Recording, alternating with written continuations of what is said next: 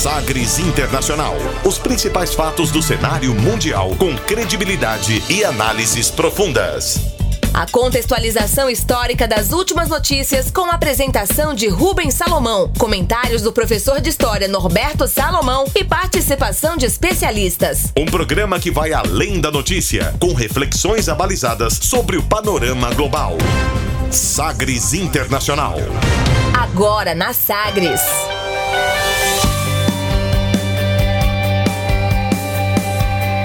Olá, seja muito bem-vindo à 48ª edição do Sagres Internacional. Eu sou Rubens Salomão e a partir de agora com você, ouvinte Sagres, os fatos precisos e análises credenciadas sobre os principais temas mundiais.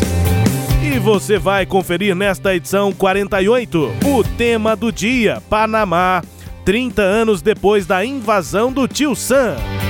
Donald Trump ironiza impeachment e afirma que processo vai se voltar contra os democratas nas eleições de 2020. Proposta de Brexit avança depois de vitória conservadora no Reino Unido. Chile volta a registrar violência em repressão a protestos nas ruas. Bolsonaro conversa com Donald Trump e garante Estados Unidos desistiram de sobretaxar o aço brasileiro. Estes outros destaques aqui neste programa que está começando e ainda a música mais tocada nas paradas da Áustria.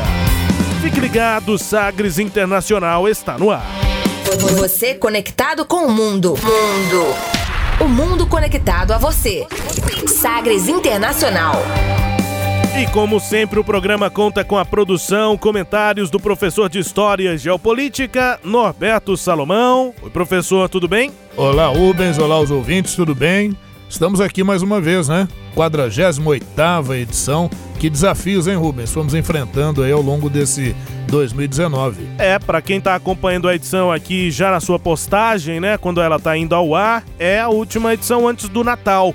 Então, Feliz Natal, que esse ano tenha sido bom para você. Se não foi, o próximo vai ser ainda melhor, tomara, né? Sim. Mas um Feliz Natal, né? Feliz Natal, é isso mesmo. Vamos chegando com Sagres Internacional nesta edição número 48 e você confere. A gente começa o programa conferindo uma declaração de destaque nesta semana. Agora, as frases bem ou mal ditas por aí. Abre aspas. Abre aspas para Donald Trump, que reagiu com ironia à aprovação do processo de impeachment liderado pelos democratas contra ele na Câmara dos Representantes nos Estados Unidos. O processo, aprovado nesta semana, vai agora ao julgamento do Senado, onde há maioria republicana. Abre aspas para o presidente dos Estados Unidos, Donald Trump. This lawless partisan impeachment is a political suicide march for the Democrat Party. Have you seen my polls in the last four weeks? So I said in my letter to Pelosi by proceeding with your invalid impeachment, you're violating your oath of office. You're breaking your allegiance to the Constitution. You're declaring open war on American democracy. You dare to invoke the founding fathers in pursuit of this election nullification scheme, yet your spiteful actions display unfettered contempt for America's founding and your egregious conduct. And listen, though, it's so true, it threatens to destroy what our founders pledged and, in fact, their very lives to build. You are the ones interfering in America's elections. You are the ones subverting America's democracy. We did nothing wrong, nothing whatsoever. This was just an excuse. You are the ones obstructing justice. They don't even have any crime. This is the first impeachment where there's no crime. O que foi que ele disse? O que foi que? É, os brados aí, né, de Donald Trump reagindo à aprovação do processo de impeachment na Câmara dos Representantes, onde a maioria é democrata, da oposição a ele. Vamos traduzir o que é que disse aí Donald Trump nesta fala. Foi um comício já em Michigan, né, é, nesse momento, e o Donald Trump já está praticamente em campanha, né, tá fazendo uma série de comícios, dessa vez nessa semana, foi em Michigan. Abre aspas. Esse processo de impeachment fora da lei é uma marcha política suicida para o Partido Democrata. Vocês viram as pesquisas sobre mim nas últimas quatro semanas? Eu disse na carta que enviei a Pelosi, fazendo referência a Nancy Pelosi, que é a democrata presidente da Câmara, que procedendo com seu impeachment inválido, você está violando sua permanência no cargo de presidência da Câmara, está quebrando seu juramento à Constituição, está declarando uma guerra aberta contra a democracia americana. Você ousa invocar os pais fundadores com esse esquema de nulificação da eleição, assim como suas ações desprezíveis contra nossos fundamentos com sua conduta. E ouça bem, você ameaça destruir o que nossos fundadores deram suas vidas para construir. São vocês que estão interferindo nas eleições americanas. Vocês estão subvertendo nossa democracia e nós não fizemos nada de errado. Isso foi só uma desculpa. Vocês é que estão obstruindo a justiça. Eles nem têm nenhum crime. Esse é o primeiro impeachment sem crime, fecha aspas, disse aí Donald Trump. É, Rubens e ouvintes, veja, o Donald Trump ele usa todo um malabarismo de discurso, né, de mexer com as massas, né, com seu eleitorado, mas na verdade sim, ele cometeu, é, no mínimo, uma impropriedade ao colocar o governo da Ucrânia sob pressão para poder minar o seu possível opositor na eleição agora em 2020. O Joe Biden. Joe Biden. Né? Isso é muito claro. A outra questão é que, à medida em que isso foi sendo levantado e o processo foi sendo conduzido, o Donald Trump tomou algumas atitudes bem estranhas, né, para quem se diz inocente e que não há crime. Ele se recusou a enviar os documentos pedidos pela comissão, ele proibiu membros do governo de deporem na, na, naquela comissão. Isso tudo vai mostrando um caráter muito claro dele de querer esconder uma situação que é muito clara. Agora, daí ao Donald Trump sofrer o processo de impeachment efetivamente, né? Que ele já está sofrendo, vai ser condenado e perder o seu mandato, vai uma distância muito grande, porque ele tem maioria no Senado, né? E a não ser, olha, veja, precisaria acontecer muita coisa para que ele caísse. Outra coisa também está com um índice de popularidade muito bom.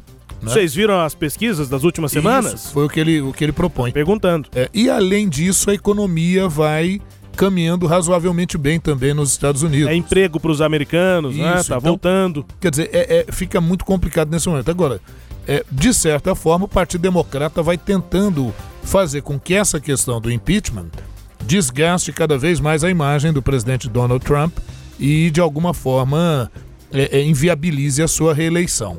E nesse sentido, o próximo passo desse debate, aprovação na Câmara, o Donald Trump reagiu, só que aí tem os próximos passos. O processo tem que ir para o Senado. E o fato é que a presidente da Câmara, a democrata Nancy Pelosi, ainda não definiu quando vai mandar o processo para o Senado. E aí as pessoas perguntaram para ela. Na entrevista coletiva semanal que ela costuma dar, sempre dá todas as semanas uma entrevista coletiva, uma repórter perguntou para ela e ela respondeu. Confira, mas já dou aqui uma, uma dica prévia. É, mesmo que você não seja fluente em inglês, não entenda exatamente o que ela vai dizer, nós vamos traduzir, mas pense só na linha de raciocínio que ela tenta colocar durante a sua fala, Vai mesmo sem entender, nas palavras, mesmo sem né? entender exatamente as palavras, mas veja só a forma como ela vai falando. É uma pergunta sobre ela colocar ou não o processo ao Senado, onde o presidente tem maioria, ou seja, seria o fim do processo. Lá não haveria uh, prosseguimento. Vamos ouvir aqui, portanto, nesse Pelosi, primeiro a pergunta da jornalista. Can start that again. Do you run the risk, as some Republicans have said, of looking like you're playing games with impeachment if you hold on to these articles for too long? I said what I was going to say, Nancy. We are we have I have, when we bring the bill, which is just so you know, there's a bill made in order by the Rules Committee that we can call up at any time in order to send it over to the Senate and to have the provisions in there to pay for the for the impeachment and then the next step, and the, uh, the whatever you want to call it, the, the, the trial. That is where you put the managers. I was not prepared to put the managers and that bill yet because we don't know the arena that we are in. Frankly, I don't care what the Republicans say. Any other questions? Antes de traduzir, uma política experiente como Nancy Pelosi nessa posição, liderando o impeachment contra um presidente dos Estados Unidos, me parece que essa pergunta seria previsível, né, professor? Sim. E ela não soube é, ter uma linha de raciocínio. Isso chama a atenção antes mesmo da tradução. Verdade, é verdade.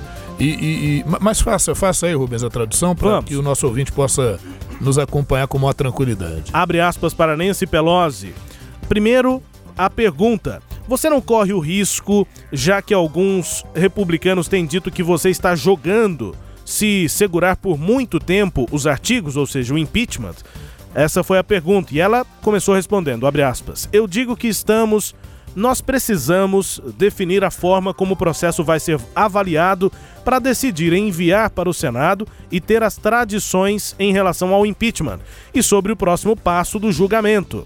É aí que se apresentam os chefes na casa.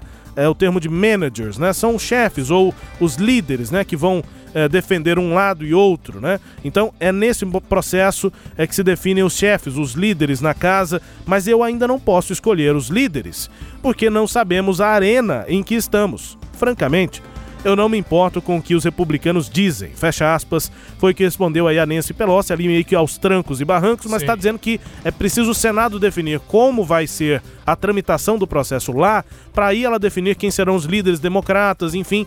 Para quem é minoria, é sempre importante ter claras as regras Isso. do jogo para você discutir mais ou menos, ter mais ou menos a sua argumentação, fala. a sua defesa, né? Só que ela vai ficar segurando até quando? O problema é que a Constituição não define esse prazo basicamente ela pode ficar segurando o impeachment. Normalmente seria algo automático, né? Mas ela é, não tem essa previsão de fazer. E aí casa, né, tá, vai ao encontro da análise que o senhor fez antes, né, professor, Sim. de que ah, os democratas estão tentando sangrar o Donald Trump. É isso, é, é uma tentativa, parece que é uma tentativa um tanto quanto que já frustrada no seu nascedouro, mas é o que eles tinham para o momento, né? Como diz a velha frase popular, é o que temos para hoje. A outra questão, Rubens, realmente ela foi tropeçando nas palavras, isso ficou assim bastante claro, mas é porque realmente ela não tem uma resposta né, efetiva para isso. É, é, porque a resposta efetiva seria dizer, realmente estou jogando. Essas são minhas cartas. É, né, é. Que é o que eles estão fazendo. Então, cozinhando ali em, em, em banho-maria, o, o, o, Donald Trump esperando alguns desgastes, né, o que esse processo desgaste a sua imagem, só que aí pode ter um efeito contrário, como ocorreu à época do, do Bill Clinton em que as pessoas, apoiadores, foram às ruas, apoiando Bill Clinton e tudo. Então, e, e quando ele fala, né, na, na, na, primeira sonora que tivemos aí do, do, do Trump, quando ele diz, olha, vocês viram as pesquisas, quer dizer, eu continuo numa condição ainda muito favorável, é. né? quer dizer, a América está comigo. Agora, o Clinton, é, é, o, perdão, o Donald Trump, ele é injusto quando ele coloca que os democratas não estão respeitando o jogo democrático. Ao contrário, ele sim podem se questionar os motivos, estão seguindo os trâmites legais dentro do processo. Né? Agora, se isso vai ser justificável ou não, não é? Ah, uma possível saída do Trump, o que é muito difícil, viu, ouvinte? É, realmente o Trump parece estar firme e forte aí e tudo caminha, a não ser que tenhamos fato novo, para uma reeleição do presidente Trump nos Estados Unidos. É, só para explicar, né, a decisão da Câmara de aceitar o processo não retira Donald Trump da presidência, diferente do que acontece no Brasil. Nós acompanhamos aqui com a ex-presidente Dilma, quando o impeachment passou na Câmara e aí vai ao julgamento do Senado. Para esse julgamento, a presidente, enfim, quem está ocupando o cargo, deixa o posto para se defender no processo e o vice assume. Se a, o, o detentor do mandato for inocentado, volta à presidência. Se for caçado, claro, Sim. é caçado, perde o cargo. É. Lá não. A Câmara aprova e Trump não deixa a presidência. Nos Estados Unidos, a cassação só acontece se o Senado aprovar por maioria de dois terços e não há suspensão entre a decisão da Câmara e o julgamento dos senadores. E nenhum presidente norte-americano chegou a ter um mandato cassado, mas já houve processos antes, né, professor? Sim, Rubens, Rubens ouvinte, já ocorreram processos anteriores um foi lá no século XIX, em 1867, o presidente pelo Partido Democrata, Andrew Johnson, ele estávamos ali né, em meio àquelas questões pós-guerra de secessão, né? Guerra de secessão entre o norte e o sul, e ele acabou é, é, destituindo, sem a aprovação do Congresso, o, o secretário de guerra, né? Seria assim como se fosse o ministro da guerra à época, o Edwin Stanton. E isso vai parar na Câmara do, do, dos Deputados. No primeiro momento não passa. Aí o Partido Republicano insiste é, em um processo contra ele na Câmara dos Deputados, aí passa pela Câmara dos Deputados e quando vai ao Senado, é, é, no dia 24 de fevereiro de 1868, é, aqueles 11 artigos da acusação contra ele são é, é, é, ele é isentado dessas acusações. Um outro caso que ficou famoso, aliás, esse famosíssimo, né, Rubens? Foi é, o caso de. Isso, nós estamos falando de caso de aprovação de impeachment na Câmara. Uhum. Foi o caso do presidente Bill Clinton. Né? O presidente Bill Clinton ele já sofria várias acusações, mas isso nunca tinha sido levado de forma mais efetiva de assédios que ele teria cometido com estagiárias. Até uma, uma, uma, Paula Jones era uma secretária da Casa Branca. Aí a acusação foi retirada e tudo. Mas por fim teve o caso da estagiária Mônica Levinsky. Né? E a Mônica Levinsky deu declarações em revista e tudo, deu uma entrevista falando que havia realizado inclusive sexo oral com o presidente no Salão Oval. E o, o presidente Clinton foi chamado a depor sobre isso e negou todas as acusações, porque ele achou que a Mônica Levinsky não tivesse provas. Né? E, e quando o presidente faz esse tipo de, de, de pronunciamento junto às comissões, ele tem que ser verdadeiro, ele está sob juramento. Então o presidente Clinton cometeu o crime de perjúrio, porque a Mônica Levinsky tinha um vestido é, que guardava resquícios é, de esperma do presidente, e isso foi detectado. Então aí o presidente é denunciado por crime de perjúrio, passa na Câmara o processo do impeachment, mas quando vai para o Senado, e houve uma grande mobilização em favor do Bill Clinton, no Senado ele é inocentado, e some-se a isso a, uma coisa que ficou assim famosa. A esposa Hillary Clinton vai às câmaras de TV em rede nacional pedir que perdoem o Clinton, porque ela já tinha perdoado, que ele era bom marido, bom presidente, mas antes qualquer coisa era um ser humano e qualquer ser humano está passível de erro.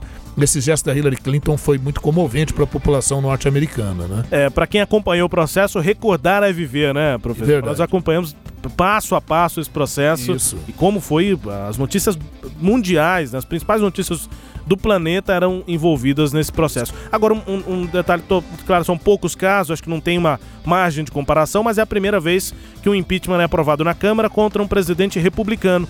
Andrew sim, Johnson, democrata, republicano, Bill, King, Bill, Clinton também. Democrata. Agora, houve o republicano, uh, o Richard Nixon, é. que ele se elegeu em 68, concorreu para reeleição em 74 e ganhou. Foi reeleito, então. Perdão, em 72. Foi reeleito isso, isso. em 72. E aí, reeleito, já no ano de 73, vem a denúncia, por meio de fonte anônima, ao jornal Washington Post, seu colega, né, Rubens? Sim, o Carl Bernstein, é, e a fonte, ganhador de alguns prêmios públicos. A fonte né? Garganta Profunda, né? Isso. E aí é, é, é, descobre-se que a voz era do presidente Nixon, ele foi comprometido, e aí o processo vai para a Câmara dos Deputados. Só que antes da Câmara dos Deputados aprovar, Richard Nixon, que era do Partido Republicano, o Richard Nixon renunciou à presidência e renunciando ele foge, obviamente, dos processos políticos, né? Não dos processos jurídicos, que aí é um outro encaminhamento. Tem filmes, livros, enfim, Sim. histórias muito interessantes para quem quer é, saber de mais né, sobre acho que a principal passagem do jornalismo na história. Né? O agora, caso Watergate. Agora, Rubens, só mais uma observação. No caso da Hillary Clinton, que a gente citou aqui, uhum. quando ela faz esse pronunciamento, só para falar dos bastidores para os nossos ouvintes, Sim. nos bastidores esse pronunciamento custou alguma coisa, isso não foi de graça. Ela ganha forte apoio para se candidatar ao Senado e a promessa de que ela seria a primeira mulher candidata pelo Partido Democrata. E ainda é, é coisa que não, não aconteceu. Não aconteceu. Quer dizer, ela se elegeu senadora. senadora é. Quando foi ah, o momento dela se candidatar à presidência, conforme o prometido, entenderam que para aquele momento era melhor um presidente negro, o primeiro presidente negro dos Estados Unidos. Então foi o, o, o Obama, o Barack Obama. E como prêmio de consolação, ela ficou com o cargo de secretária de Estado é, dos Estados Unidos. Que acabou rendendo depois, inclusive, é, processos, no mínimo, suspeitos e que a campanha de Donald Trump explorou em Sim, 2016. em relação aos e-mails, ela usar e-mail pessoal, né? Enfim. Campanha de 2016, a atuação dela como secretária de Estado chamou a atenção. É, e aí a gente passa a analisar eleições 2020. A gente começou uh, a falar aqui nesse quadro, abre aspas, sobre o impeachment do presidente Donald Trump. Nesta edição, abre aspas, um pouco maior para a gente também falar sobre essa história eh, do impeachment, um termo que nós conhecemos exatamente pela origem no inglês, né, lá nos Estados Unidos. Nosso processo aqui de cassação de presidentes é bem semelhante ao dos Estados Unidos. Nosso quadro abre aspas, portanto, dedicado a isso, a partir de agora com o tema do dia. Navegando pelos mares da informação. Sagres Internacional.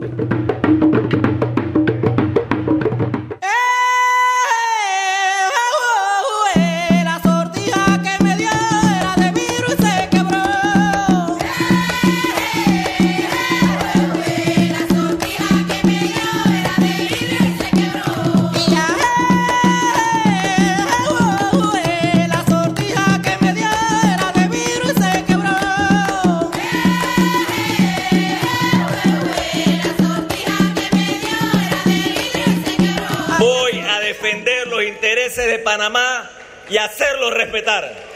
Tengan la absoluta seguridad de que Nito Cortizo no va a hacerle los mandados a nadie. Yo me debo a ustedes, a Panamá, a su gente. No es llegar al poder para robar o para pagar favores a grupos económicos o políticos, a nadie.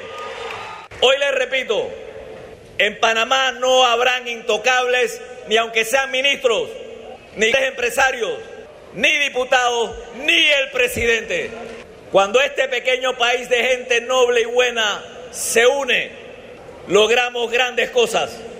Tenemos una oportunidad histórica única. Hay mucho por hacer, por reconstruir, por poner a andar. Por eso les pido, miremos hacia adelante hay que unir fuerzas.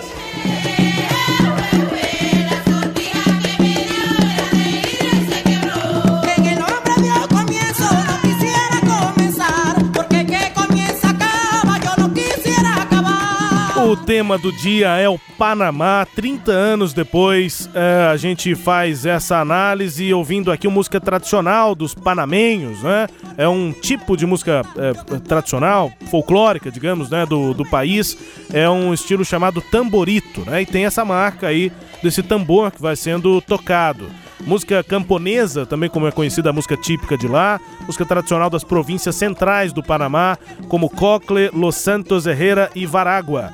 É uma música folclórica, né, em que são encontrados aí gêneros como cumbia, la décima, manjerona, tamborito, que é esse que a gente ouve. Esse tipo de música é resultado da mestiçagem, né, a mesclagem com uh, espanhóis, indianos, africanos. Instrumentos usados são esse tambor que a gente está ouvindo, é o tambor hipper e o tambor de licitação.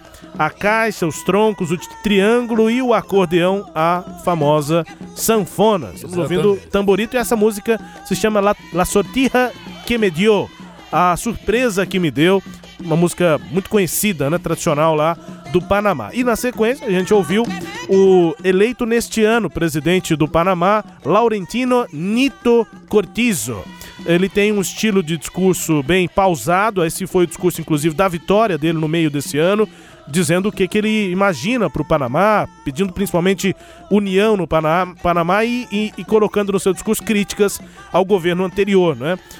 Uh, o Nito, como ele é conhecido, chama a atenção o fato de que quando ele é ali ovacionado, enfim, o pessoal grita Nito, Nito. Parece o pessoal gritando pro Bolsonaro aqui no Brasil, que tem, essa, né? tem essa, esse costume de falar mito, mas ele é um apelido com N, Nito Cortiço. Traduzindo o que disse o presidente do Panamá, vou defender os interesses do Panamá e fazer com que sejamos respeitados. Tenho a certeza de que Nito Cortiço não vai ser mandado por ninguém. Obedeço a vocês, ao Panamá e seu povo. Não cheguei ao poder para roubar ou pagar favores a grupos econômicos ou políticos. E digo que no Panamá não existem mais intocáveis, nem ministros, empresários, deputados e nem o presidente. Quando esse pequeno país de gente nobre se une, alcançamos grandes coisas. Temos uma oportunidade histórica, temos muito o que fazer, reconstruir e colocar a funcionar. Por isso digo temos que unir forças, fecha aspas, o Nito uh, Cortiço, novo presidente do Panamá, nosso tema do dia, professor. Pois é, verdade, Rubens. O Panamá é famoso, né, pelo chapéu, né? Panamá, chapéu de uma palmeira lá que é em, em grande quantidade Sim. Na, na, na, naquela região do país da América Central. É, mas além né, do chapéu Panamá famoso, o canal do Panamá estratégico, importantíssimo, né? É, que vai é, é, é, poder fazer a ligação entre o Atlântico e o Pacífico, né? Já era um sonho antigo de Vasco Balboa, foi um desbravador lá da região no século XVI, já falava da importância de se ter um canal ali. E em 1878, o francês Fernand Lesseps, o Fernand Lesseps é o mesmo que construiu o canal de Suez. Ele consegue autorização com a sua companhia, ele criou uma companhia, Companhia do Canal de Suez, francesa, para construir lá no Panamá um canal. Só que o Panamá, o Panamá não era livre. O Panamá era uma região que pertencia à Colômbia. E o, o Fernando Lesseps e a sua empresa tiveram muitos prejuízos lá na região. Primeiro eles queriam fazer o canal ao nível do mar, se rasgando a nível do mar. Só que para você fazer isso, você teria que drenar todo o rio para poder fazer o trabalho, era muito complicado. Aí mudou-se o projeto para o sistema de eclusas, que vão sendo assim elevadores, né? Você, o navio entra naquele nível em que ele veio, aí fecha a eclusa, enche de água, essa água eleva o barco ou o navio e ele vai passando por alguns estágios. Lá são três principais, são várias, mas três principais eclusas que o navio sobe além do nível do mar para depois ele descer novamente lá para o outro lado, né? E é, a febre amarela, as chuvas, a malária, é, as condições da região e a quantidade de investimentos necessários levou à falência da companhia do Fernando Lesseps em 1889. E então a, os Estados Unidos, nesse mesmo ano de 1889, compraram os direitos para poder completar a construção do canal que tinha sido iniciado lá pela companhia do francês. Né? Só que isso gera é, questões políticas fortes dentro da Colômbia, não há uma, uma unicidade de pensamento sobre essa autorização aos Estados Unidos, e os Estados Unidos querendo fazer o projeto, né, correndo contra o tempo, o que, que os norte-americanos fazem? Instigam movimentos separatistas no Panamá. E aí colocam estrategicamente a marinha norte-americana, as canhoneiras, como eram chamados os navios norte-americanos, ali na região. De forma que a Colômbia não pôde reagir, o Panamá se tornou independente, e independente faz um acordo com os Estados Unidos de que os Estados Unidos poderia construir o canal do Panamá e teria direito eterno sobre a região do canal. Veja, direitos eternos sobre a região. Isso só vai ser alterado na década de 70.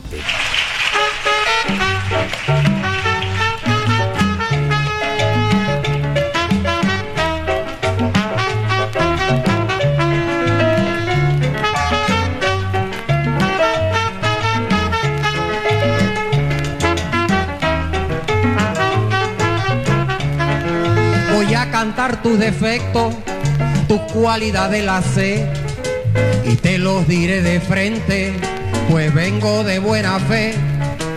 Vives de las apariencias, en el bolsillo dos reales y solo tomas en serio hacer viernes culturales. Panameño, yo te canto aunque a ti te asusta. Panameño,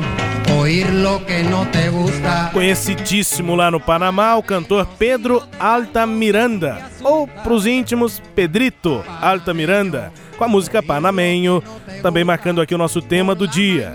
No momento em que o senhor passa a explicar aí essa influência né, dos Estados Unidos depois dessa, desse movimento em relação à Colômbia, né? Isso. Então a gente fez esse, essa abordagem inicial, mas eu não sei se alguns dos ouvintes né, se lembram da chamada política do Big Stick. Né? Big Stick, o grande porrete, foi uma política do início do século XX com o presidente Theodore Roosevelt, do Partido Republicano. Lembrar que lá nos Estados Unidos nós tivemos depois um outro presidente Roosevelt, são até parentes, o presidente Franklin Delano Roosevelt do Partido Democrata, que marcou ali o pós-crise de 29, a Segunda Guerra Mundial, é um outro presidente. Esse é o Theodore Roosevelt, T. Roosevelt. A política da canhoneira, a política é, de intervenção econômica e militar dos Estados Unidos na América Central e região do Caribe, né? Isso foi feito à época. E aí o Canal do Panamá e esse direito eterno sobre o Canal do Panamá faz parte dessa Big Stick Policy, a política do Big Stick. Em 1903, os Estados Unidos, ao apoiar a independência do Panamá, efetivam a construção do canal. Em 1914, o Canal do Panamá foi finalmente concluído. Representa uma economia de mais de 20 mil quilômetros de viagem. Quer dizer, você atravessa o Canal do Panamá entre 8 e 10 horas. Para fazer o mesmo caminho, você tem que contornar a América do Sul. 20 dias. Você troca 8 horas por 20 dias, é uma economia de tempo e de É. dinheiro. É a maior renda do Panamá, efetivamente, é, é a utilização e as tarifas cobradas para quem passa pelo Canal do Panamá. Agora, em 1974, o presidente Torrijos conseguiu um acordo com o presidente Jimmy Carter para que os Estados Unidos devolvessem o Canal do Panamá, a zona del Canal para o Panamá, isso de forma gradual e fossem retiradas tropas norte-americanas ali da região. Em 1977, esse acordo foi assinado, foi o acordo Carter-Torrijos. O Jimmy Carter foi profundamente criticado pelos republicanos à época, então isso gerou problemas lá. Tanto é que o Carter não consegue se reeleger. É, é, nós ainda vamos, né, Rubens? É uma sugestão minha nas nossas pautas aqui, fazer um programa sobre Jim Carter, que é um personagem muito, muito interessante. É, é, então, o canal deveria ser entregue de novo ao Panamá em 1999, como realmente aconteceu. Né?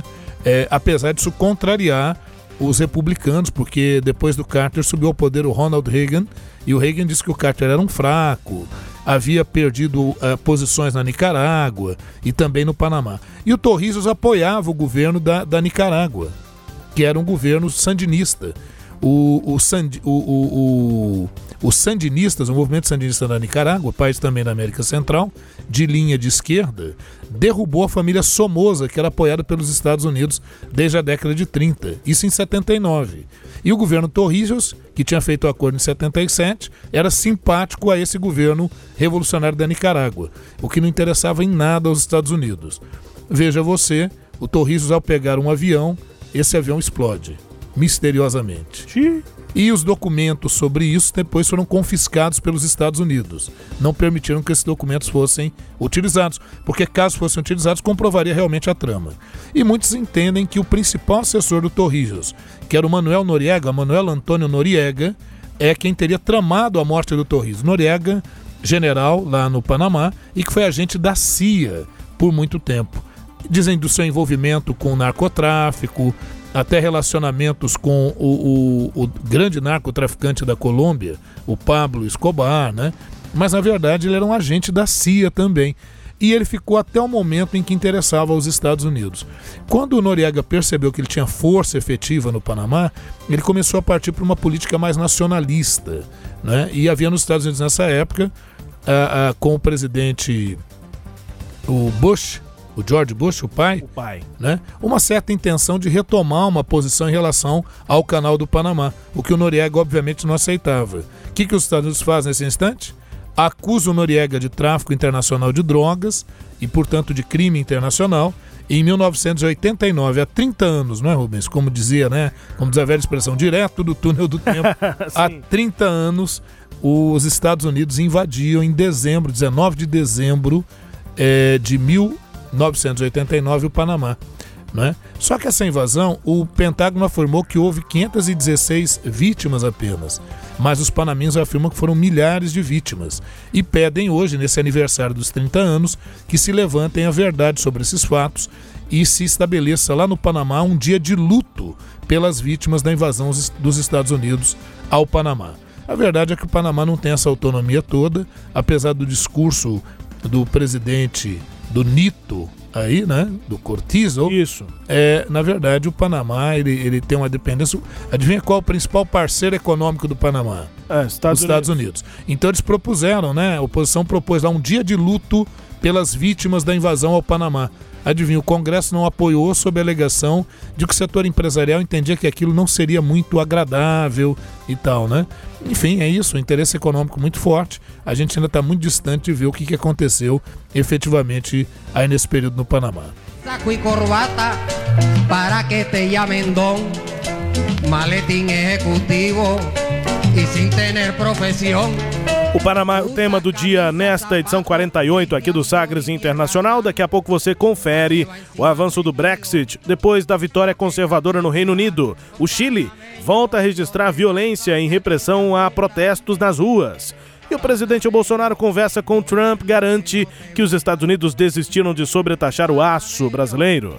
Voltamos já ouvindo Panamenho, música de Pedro Altamiranda. Daqui a pouco a gente volta.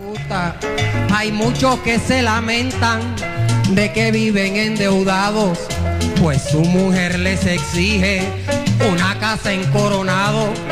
Y hay otros que todo el sueldo, ahí se lo chupan con su negra y se pasan la quincena huyéndole a la culebra. Panameño, ay yo te canto que a ti te asusta. Panameño, oír lo que no te gusta. Rádio Sagres.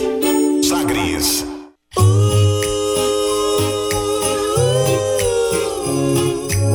Desejo a você o que há de melhor, a nossa companhia, pra não se sentir só. Muita alegria no ar. Passagem pra viajar. Onde você estiver, com a gente pode contar.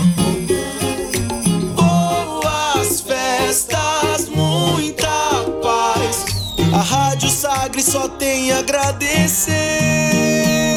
Você é a razão da nossa felicidade.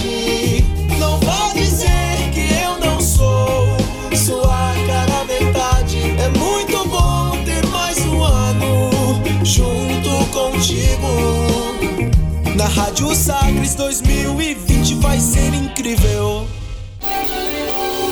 Pioneira no país e a primeira produtora de podcast de política de Goiás. A Rádio Sagres produz 5 horas semanais de conteúdo para podcasts, com material disponibilizado nos principais tocadores e no site sagresonline.com.br. Somos também a principal emissora de rádio na internet em todo o estado. Política, cultura, cinema, música, espiritualidade e informações internacionais. Tudo o que você quer e precisa saber, você encontra nos podcasts da Rádio Sagres. Entretenimento. Jornalismo. Prestação de serviços. Rádio Sagres. Em tom maior.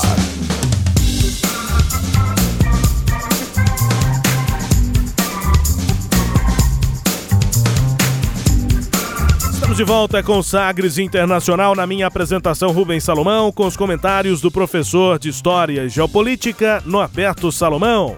A partir de agora, para girar as informações pelo mundo. Velas ao mar.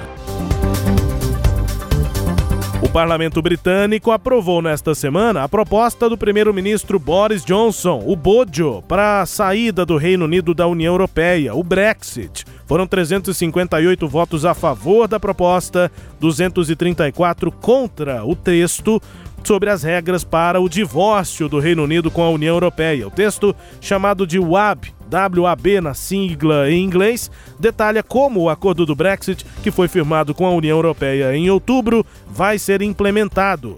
Os parlamentares aceitaram os termos gerais, mas depois o texto ainda deve passar por comitês para receber emendas na própria Câmara dos Comuns antes de ir à votação, para aí então ser encaminhado à Câmara, à Câmara dos Lordes. Então tem a Câmara dos Comuns, a Câmara dos Lordes, quando a gente reproduz aqui trechos de discursos de opositores, de aliados ao primeiro-ministro, trechos do, de discurso do próprio primeiro-ministro, esses áudios são todos vindos da Câmara dos Comuns. É como se fosse a Câmara dos Deputados aqui e a Câmara dos Lordes como se fossem Sim, a os ideia é senadores. essa, isso. Com as eleições da semana anterior, o parlamento agora tem maioria do Partido Conservador, o partido do primeiro-ministro Boris Johnson, que comemorou a aprovação do texto. This bill learns the emphatic lesson of the last parliament, unlike members opposite, and rejects any further delay. It ensures we depart from the EU on the 31st of January, and at that point, Brexit will be done. It will be over. This is the time when we move on and discard the old labels of leave and remain. In fact, the very, the very words seem tired to me. O que foi que ele disse? O que foi que ele disse? O que disse aí o primeiro-ministro do Reino Unido, Boris Johnson, abre aspas. Essa conta aprende a enfática lição deixada pelos membros anteriores do parlamento, que se opunham a, e rejeita qualquer novo atraso, o delay. Isso garante que nós sairemos da União Europeia no dia 31 de janeiro e aí o Brexit vai estar pronto, vai estar acabado. Esse é o momento em que vamos em frente e descartamos o velho rótulo de ficar ou sair. Na verdade, a própria palavra parece estar cansada. Fecha aspas. Boris Johnson em referência à palavra Brexit. Essa eh, esse rótulo de ficar ou sair, basicamente isso é o Brexit. É, é o, Sim. a que se refere a palavra Brexit, uh, Britain e saída, né? Exit, saída em inglês. Ele diz que essa palavra já está cansada. Ele quer ver o Brexit acabado. Tem uma nova data aí, a gente foi acompanhando ao longo desse ano. A data do dia 31 de outubro, né, professor? Sim. Com o Boris Johnson. Não, Isso. até o dia 31 de outubro, Isso. era até Halloween. A gente vai sair e tal. E aí a data passou, foi embora Sim, e ele, ele- não conseguiu. Ele foi muito hábil, né? Ele arriscou. Arriscou, apostou e ganhou. Na eleição, né? Na eleição. Ele teve essa derrota, não conseguiu é, até o dia 31 de outubro sair, mas aí ele apostou na eleição, a eleição foi realizada, ele ganhou e agora parece que de fato a data que ele apresenta poderá ser cumprida, Sim. dia 31 de janeiro. Apesar dessa votação não ser a aprovação final do acordo do Brexit, é um passo importante porque é a primeira com um parlamento em que os conservadores têm maioria. Dos 650 parlamentares, 365 são conservadores. Depois do recesso desse fim de ano, os parlamentares deverão ter três sessões para realizar novos debates e apresentar possíveis emendas nos dias 6, nos dias 7, perdão, 7, 8 e 9 de janeiro. Aí podem ser apresentadas emendas. Depois disso é que está prevista a votação final na Câmara dos Comuns e encaminhamento para a Câmara dos Lordes, que precisa confirmar, ratificar esse resultado, professor. É, agora só lembrar também, né, Rubens, que os conservadores já eram maioria desde a época da Teresa May. Até por isso. Mas havia divisões internas. Até por isso a Teresa May e o Boris Johnson eram primeiro-ministros, né? Mas havia divisões internas que não permitiam que a coisa seguisse, ela estava muito amarrada. E ele foi conduzindo a coisa de uma maneira a levar a novas eleições, apostando que ele venceria, e não é que a aposta deu certo. Né? Ele venceu, conseguiu uma maioria bem robusta, e agora é inevitável para o dia 31 de janeiro de 2020 efetivamente a retirada do, do, do Reino Unido. Agora ele está com um pepino grande aí na mão, não é? Que você imagina, o que, o que é bom para você também pode ser bom para mim, não é verdade? Então, se para o Reino Unido é bom se sair da União Europeia, se retirar da União Europeia, talvez para a Escócia seja interessante ela se retirar do Reino Unido e é isso que a Nicole, eh, eh, eh, que é a primeira-ministra lá agora da Escócia, propõe, né? Ela vai bater duro nessa questão de eh, separar a Escócia do Reino Unido. É, Esse é o desafio. No discurso que nós ouvimos na edição passada, né, o, o Boris Johnson já estava dando sinais de, de reação a esse tipo de movimento, dizendo que é importante definir o Brexit, é, ver o Brexit done, como ele diz, né, terminado, acabado, over. Isso. É, mas ele também naquele discurso falava que o Reino Unido precisa olhar para o seu umbigo, precisa olhar para si mesmo. Sim, e, e o o que eu digo é isso, quer dizer, quando ele faz um discurso de separação em relação à União Europeia e aposta nisso, de certa forma também, é, esse tipo de ideia pode ser e já está sendo captado por ideias separatistas. Então a gente pode ter um movimento. Já começamos a ter manifestações de, de rua em Edimburgo, lá na Escócia, e também na Irlanda do Norte podemos ter a retomada dos movimentos separatistas da minoria católica na Irlanda do Norte. Que é, uh, foi representado por muito tempo pelo IRA, não é isso? Pelo IRA. Com inclusive ataques, ataques terroristas. né? Terroristas, isso. A gente segue acompanhando aí a situação do Reino Unido e do Brexit. Agora aqui para a América Latina, violentos confrontos entre manifestantes e a polícia foram registrados em vários pontos do centro de Santiago, no Chile, após uma nova estratégia do governo para evitar a concentração de pessoas, com um maior destacamento de tropas.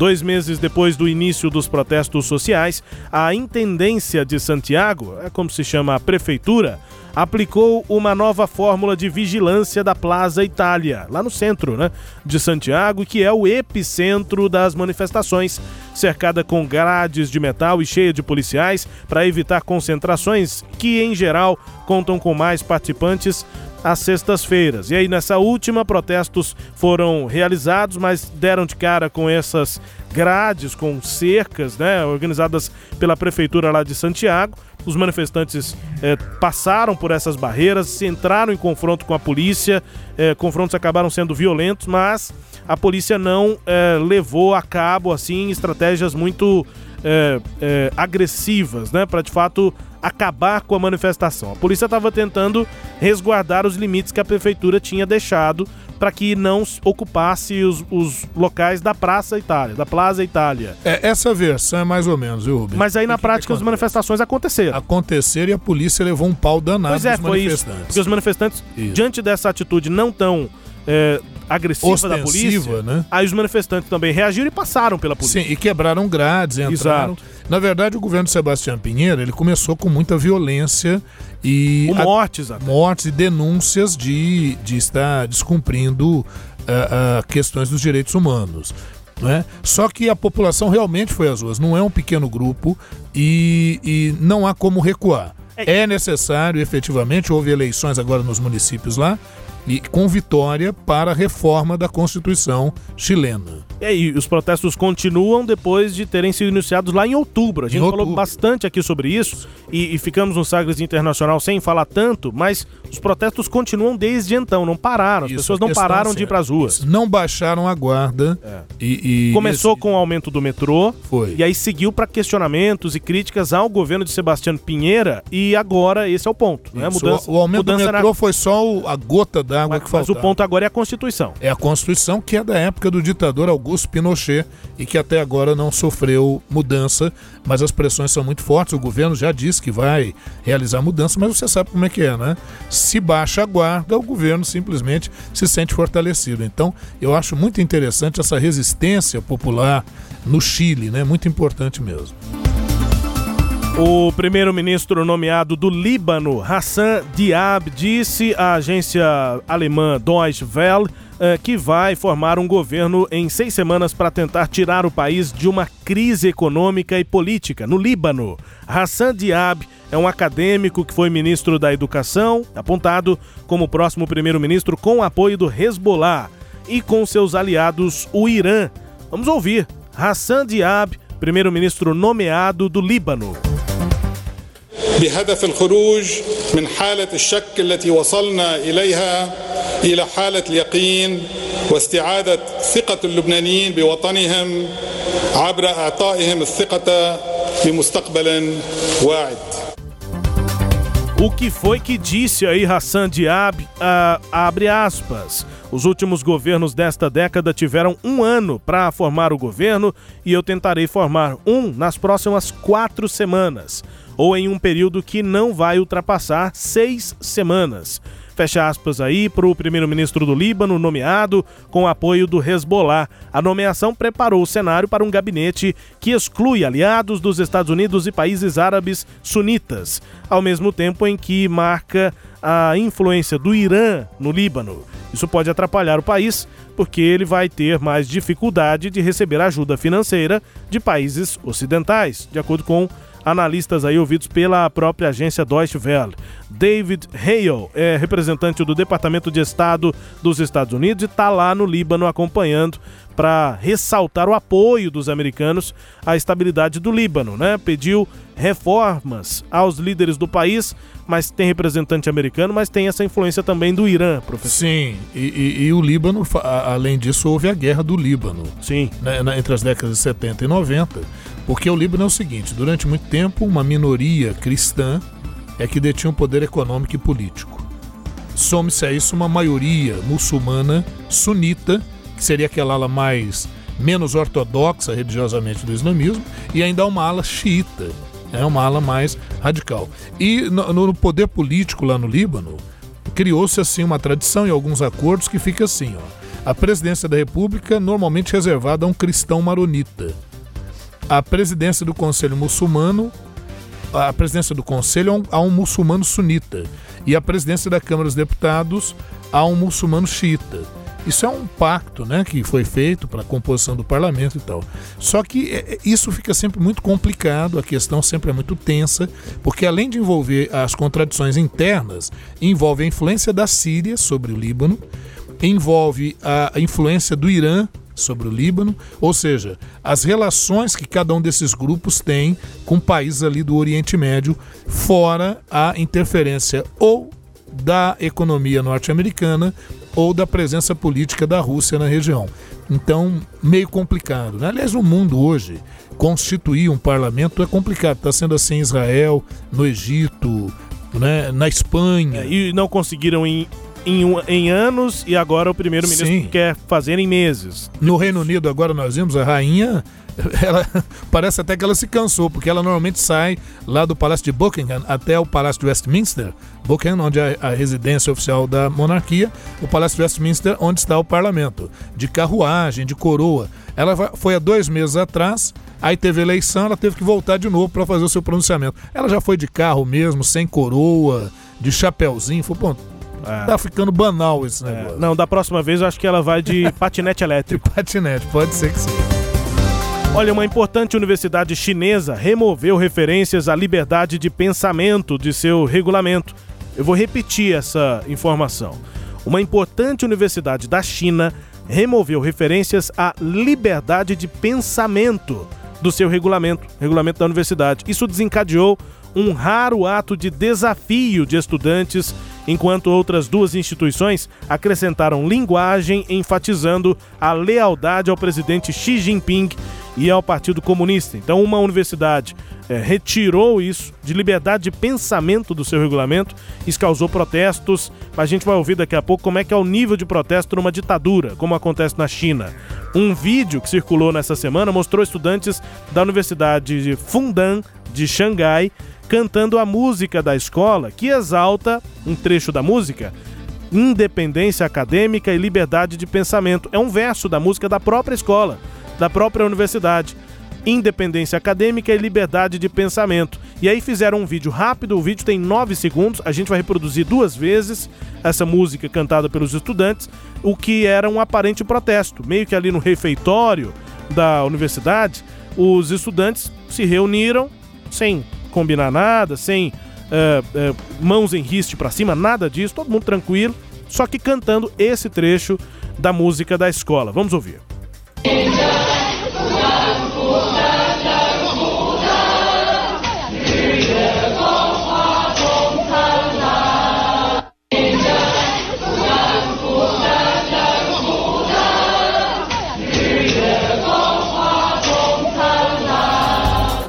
Claro que isso foi entendido como um protesto lá na China. E olha, para a China e para as condições realmente duras que lá existem em relação à liberdade de expressão e direitos humanos, foi um grande, é um grande protesto. Não, os policiais, policiais não, os guardas da universidade ficavam andando ali na frente dos estudantes.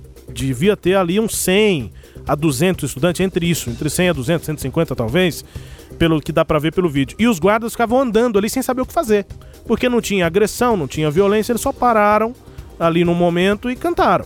Pois é, Rubens, agora você já imaginou se essa ideia vira moda, né?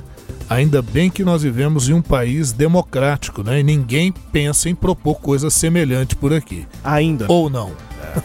não sei, né? Aqui no Sagres Internacional a gente também tem informações aqui do Brasil. O Ernesto nos convidou. Brasil Internacional. Presidente Jair Bolsonaro informou que os Estados Unidos desistiram de sobretaxar o aço e o alumínio brasileiros. Segundo o presidente, ele e Donald Trump se falaram por telefone. Bolsonaro deu informações ao fazer uma transmissão ao vivo nas redes sociais, acompanhado do ministro das Relações Exteriores, Ernesto Araújo, e o assessor da área internacional da presidência, Felipe Martins. A minha equipe, em especial o Ernesto, Paulo Guedes, entre outros, fizeram contato com a equipe de governo do senhor Donald Trump. E, ao longo do tempo, fomos conduzindo o entendimento, o que seria melhor para os nossos países na questão da sobretaxação do aço e do alumínio.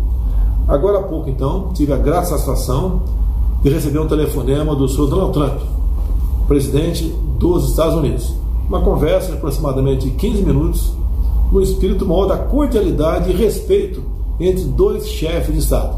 Entendo o que ele queria, pretendia fazer e deu meus argumentos para ele. Ele se convenceu dos meus argumentos e decidiu dizer a nós todos brasileiros que o nosso aço e o nosso alumínio não serão sobretaxados. Repito, não serão sobretaxados. Dessa forma, a nossa política continua sendo a melhor possível, porque de há muito o Brasil vinha se afastando dos Estados Unidos. É o presidente Jair Bolsonaro. No início do mês, a gente lembra, né, professor, falamos sobre, sobre isso aqui. O Trump informou que o governo norte-americano iria reinstalar a taxa sobre o aço e o alumínio do Brasil e da Argentina também, porque os dois países, segundo Trump à época, passaram a desvalorizar propositalmente as moedas locais em detrimento do dólar para tirar vantagem disso. Agora parece, pelo que diz o presidente, que os Estados Unidos voltaram atrás. É, e essa afirmação do Trump foi uma afirmação absurda, porque a banda, por exemplo, no Brasil do dólar era flutuante, então ela não está dependendo dessa condição, né? Agora, o que o presidente Bolsonaro colocou, ele fez um esforço importante, mas aí não há garantia nenhuma. Nem o próprio Trump disse que faria isso efetivamente. Ele apenas fez uma sugestão e a coisa não avançou. O Bolsonaro e a sua equipe, de forma muito inteligente, usam isso para dizer que é mais um ganho que o governo está conseguindo, né? E a pergunta que a gente deixa não era o seguinte: será que a argumentação de um governo convence os Estados Unidos de abrir mão de seus interesses, os Estados Unidos agem de acordo com seus interesses. Mas o presidente Bolsonaro, de qualquer forma, de parabéns aí pela sua iniciativa, né?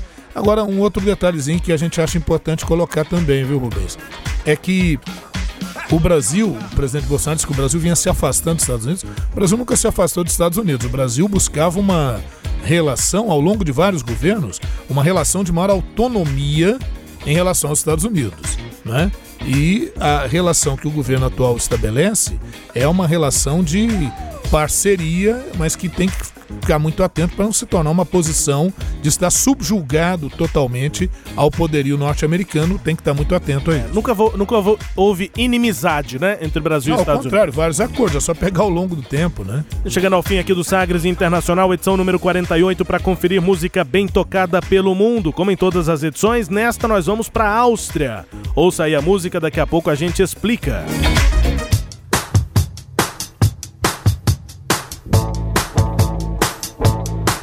Wanna get the full devotion cause it's taking you higher. Wanna get the most of all to gratify your desire. Wanna get the most admiration, the biggest slides, the most likes. Check you out, you're a public sellout. Wanna get the full attention, please your narcissism. Wanna get the full spot to show us what you do in your kitchen. Wanna get the 24-7 full on limelight by giving up your private life. If you need a little love,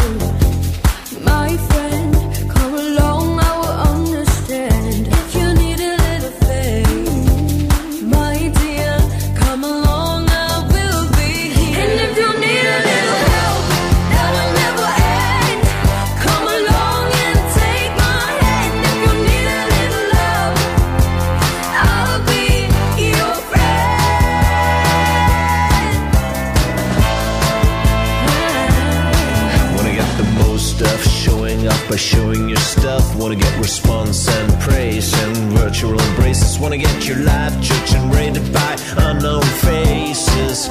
Zeroed in by anonymous phrases.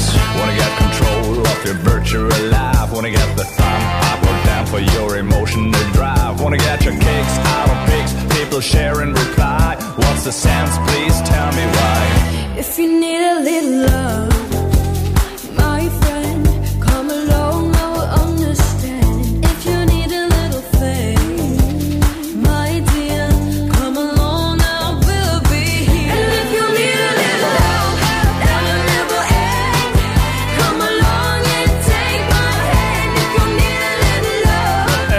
que está sendo bem tocado lá na Áustria nesta última semana. É The Boss Ross.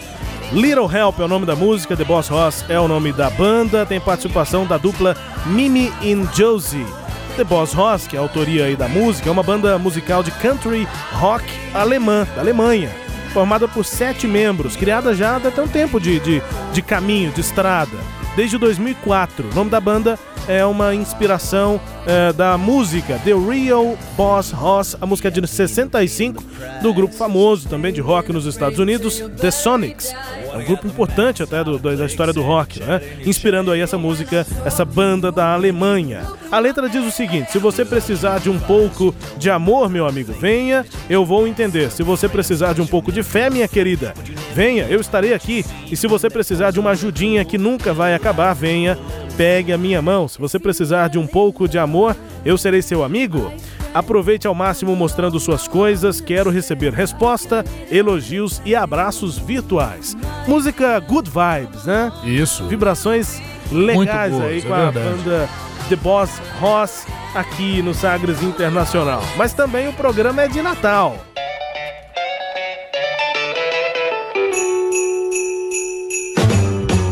Jingle bell, jingle bell, jingle bell rock. A jingle bell swing and jingle bells ring. Snowing and blowing a bushels of fun. Now the jingle hop has begun. Jingle bell, jingle bell, jingle bell rock. Ou então, para encerrar o programa, Feliz Natal, professor Até. Feliz Natal, Rubens, meu filho querido. Né? Que etapa maravilhosa vivemos aí nesses 48 edições. Esperamos ter mais aí pela frente. Desejar um Feliz Natal a todos os ouvintes, a todos os colegas aqui do Sistema Sagres de Comunicação, agradecer sempre pela companhia e o apoio de todos. E que no Natal vocês aí, ouvintes, todos nós, esqueçamos as discussões políticas, os posicionamentos políticos, né? Porque podem gerar atritos desnecessários divergente para uma data tão legal, né? Pra gente se encontrar, se congraçar, ter lembranças muito legais. Muito obrigado a todos os ouvintes que nos acompanharam até agora nessa, nos, nos suportaram nessas 48 edições do Sagres Internacional. Um abraço especial à Darmeira, que é o nosso grande é, é, é, protetor, nosso mecenas aqui, né? E a todos realmente da equipe da Sagres, pessoal de quem eu gosto muito e além de trabalhar que acompanho sempre, né? Pelo pelo pelo 730M do rádio. Do rádio. É, nos canais digitais também, mas a gente ouve rádio também. E olha, deixa a divergência política e a uva passas de lado. É, você não gosta de uva passa. Não, vai ser melhor assim, as duas coisas. Eu ia fazer aquele arrozinho com uva Não. passa. Não. Não. Tchau, tchau, um abraço. Tchau. Gente, bom Natal e obrigado pela companhia aqui ao longo desses, eh, dessas 48 edições e vem mais por aí. Grande abraço, Feliz Natal e até a próxima edição. Até.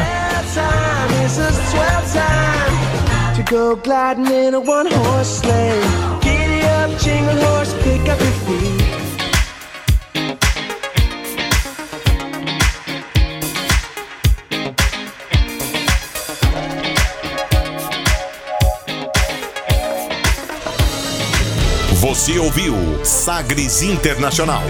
Os principais fatos do cenário mundial com credibilidade e análises profundas.